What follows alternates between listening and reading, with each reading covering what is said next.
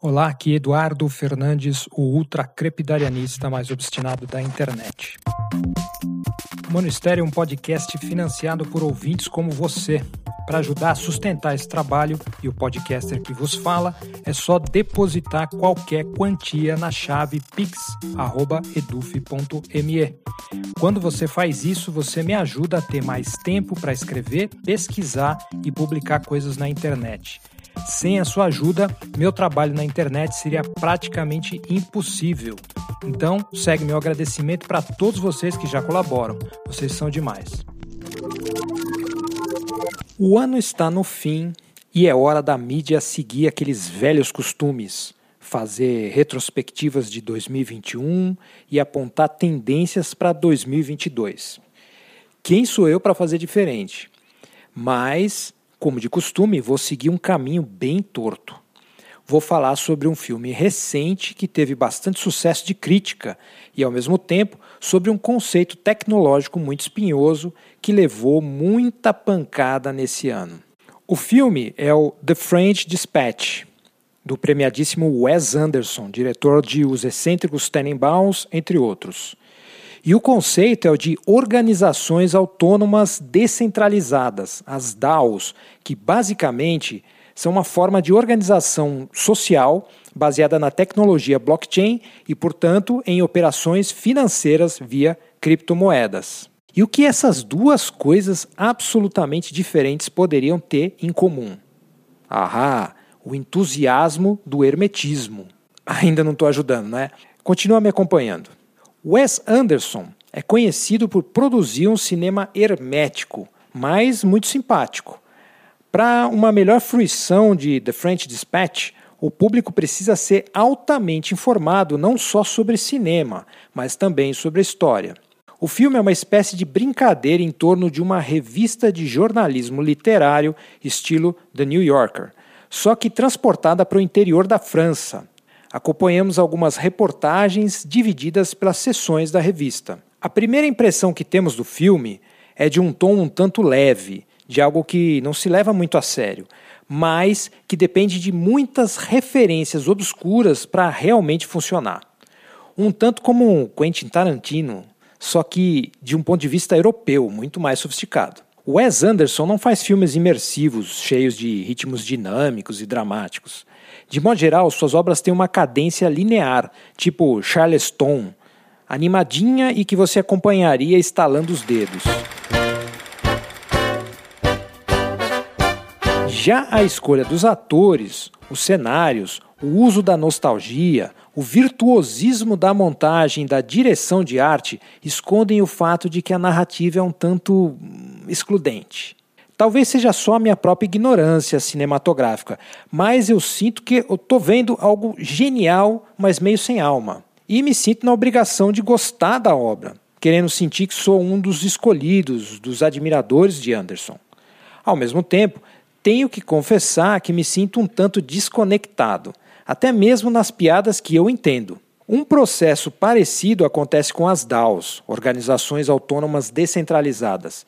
Se você tem tendências anarquistas, se está descontente em como o Estado gerencia contratos e se não aguenta mais lidar com burocracias, tende a se apaixonar pelo hype do blockchain e das DAOs. É tudo no nível meio emocional, entende? Até que você começa a ler sobre o assunto e percebe que a linguagem do universo cripto é talvez ainda mais hermética do que a do universo jurídico tradicional. Pior, Logo você percebe que para entrar e conhecer melhor essas tecnologias, até onde eu sei, você necessariamente precisa ter uma carteira de criptomoedas.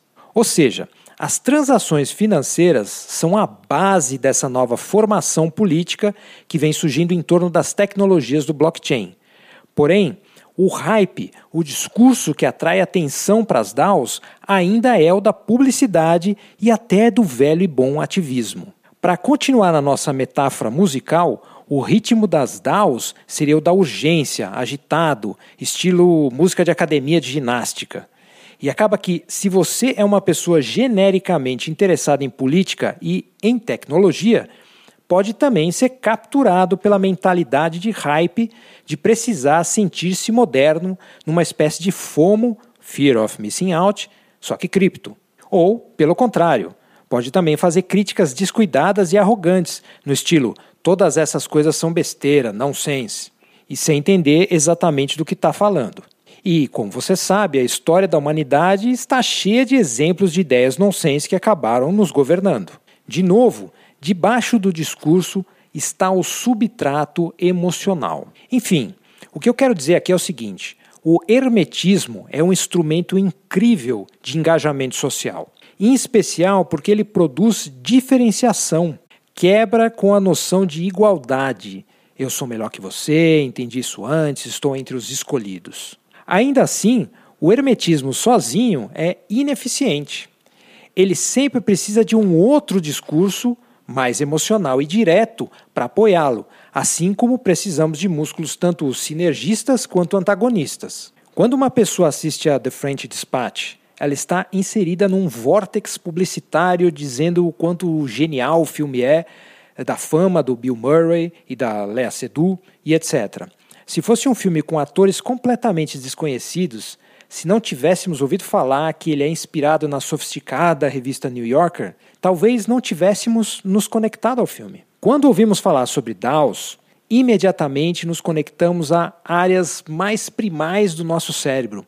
A rejeição à política institucional, que ficou ainda mais forte depois do Covid, e o discurso publicitário que valoriza a inovação e a disrupção.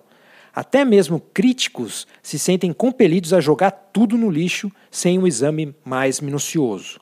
Então, se eu fosse fazer uma retrospectiva de 2021, se eu tivesse que escolher qual foi o fenômeno do ano, certamente diria que foi o tribalismo.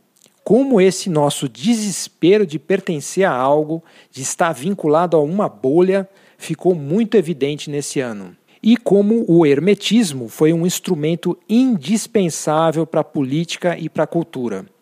E claro, se eu tivesse que apontar uma tendência para 2022, diria que é exatamente a mesma. Não acho que essas coisas vão desaparecer de uma hora para outra. Correndo o risco de eu mesmo estar sendo hermético aqui, acho que é isso que eu tenho para dizer nesse último episódio do ano. De qualquer forma, boas festas e nos falamos em 2022, se tudo der certo acerte pior.